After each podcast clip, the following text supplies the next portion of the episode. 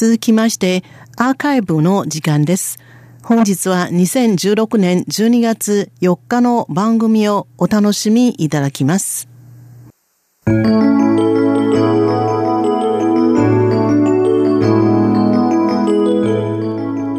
ュージアム台湾台湾博物館それでは後半に参りましょう今週は駒田がお送りいたします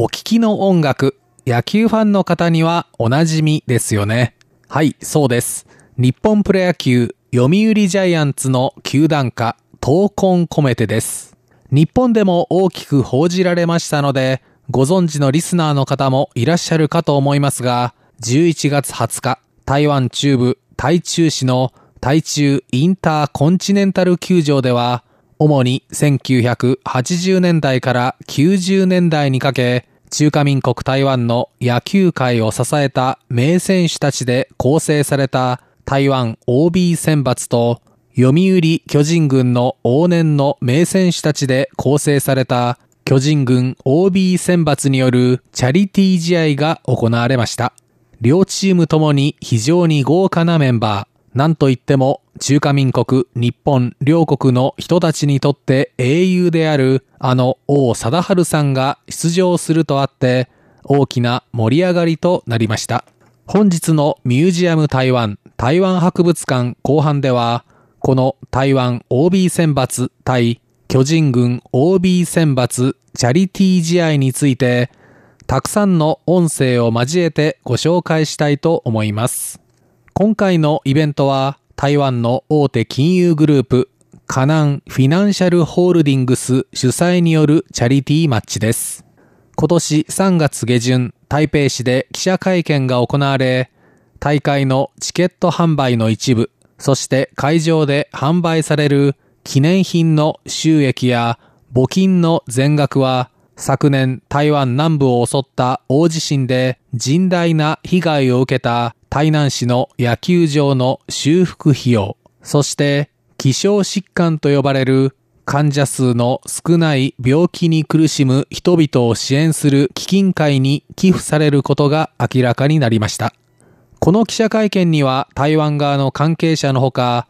読売ジャイアンツの久保博士球団社長、巨人 OB 選抜の柴田勲監督も出席。試合当日の寄付とは別に読売ジャイアンツとジャイアンツ OB 会名義で、それぞれ日本円100万円、合計200万円の寄付が行われました。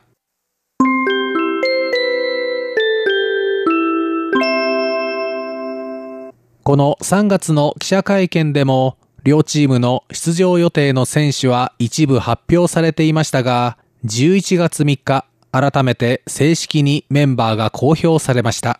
巨人 OB 選抜には、あの世界のホームラン王王貞治さんのほか、原辰徳さん、長畑清さん、桑田真澄さんなど、ジャイアンツの黄金時代を築いた選手たちのほか、高橋由伸現監督も含まれていることが明らかになり、台湾の日本プロ野球ファンは熱狂しました。また、台湾 OB 選抜にも、日本プロ野球でも活躍した各源氏さん、各大元さん、ロメイシさん、そして各里立夫さんなど、おなじみの選手のほか、オリンピックなどの国際大会、また台湾プロ野球で選手、指導者として活躍、貢献をした選手たちが選抜され、まさに台湾と日本のレジェンド対決となったんです。ジャイアンツの OB の選手たちは11月18日に台湾へ到着。空港ではたくさんの台湾の野球ファンが出迎えました。そして18日夕方、台中市内のホテルで歓迎セレモニーが行われました。第一个，我要感谢我们日本读卖巨人的久保社长，因为有久保社長、他的推動。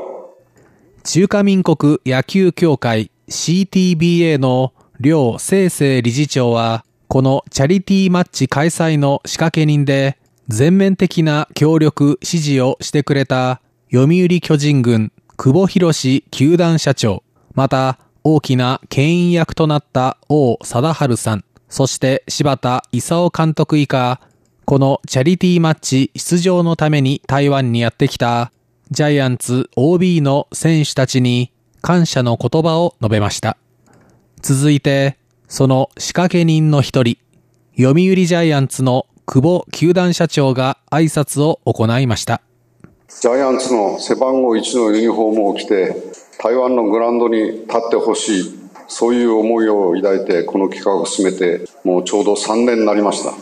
仕掛け人の一人としてですね、今すごくやっぱり嬉しく思いますし、また興奮してます。読売巨人軍は今年82年を迎えます。また巨人軍の OB 会というのは日本で一番古くさまざまな活動をやってきましたが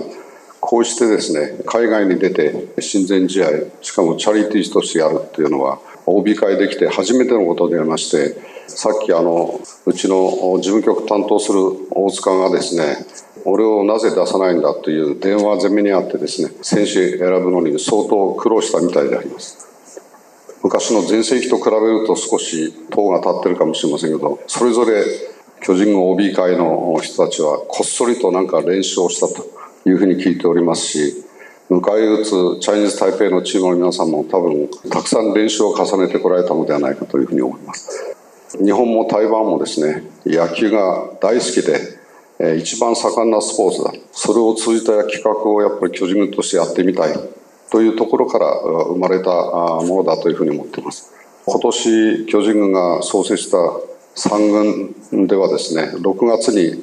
台湾に遠征させていただきまして7試合アマチュアと6試合プロと1試合ありましたけれども3軍とですねアマチュアの試合でケーブルテレビの視聴率が台湾プロ野球の3分の1とか半分とかですねそういうのを数字が出てきたのを見ましてやっぱりジャイアンツ人気っていうのは、まあ、王さんのおかげですけどもすごいものがあるなというふうに改めて感じました。3軍はまた今来年も6月に台湾に来てですね数試合やる計画を進めておりますしまた先頃のドラフトではですね7位でリャオ選手という2メートル1センチの投手が今度入団することになりましたそういうことで今後ともですね読売ジャイアンツと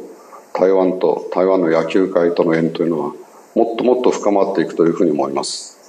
読売ジャイアンツと台湾球界の交流はますます密接になっていきそうですね。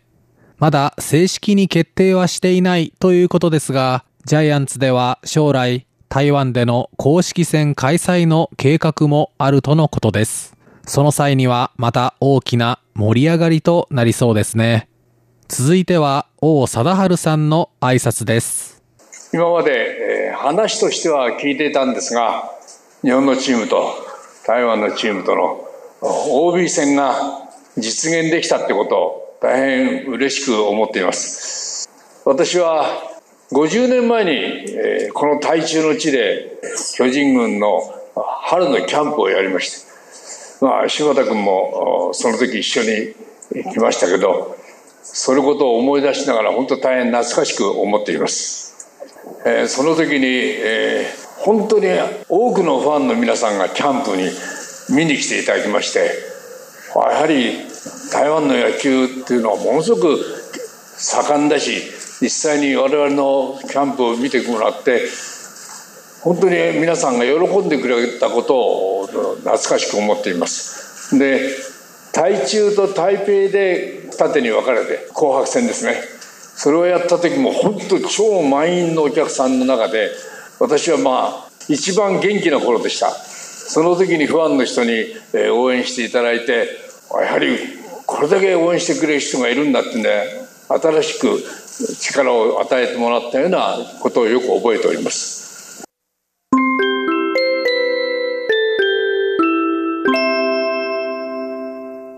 2016年12月4日の番組、時間の関係で本日はここまでお送りいたしました。残りは明日引き続きお送りいたします。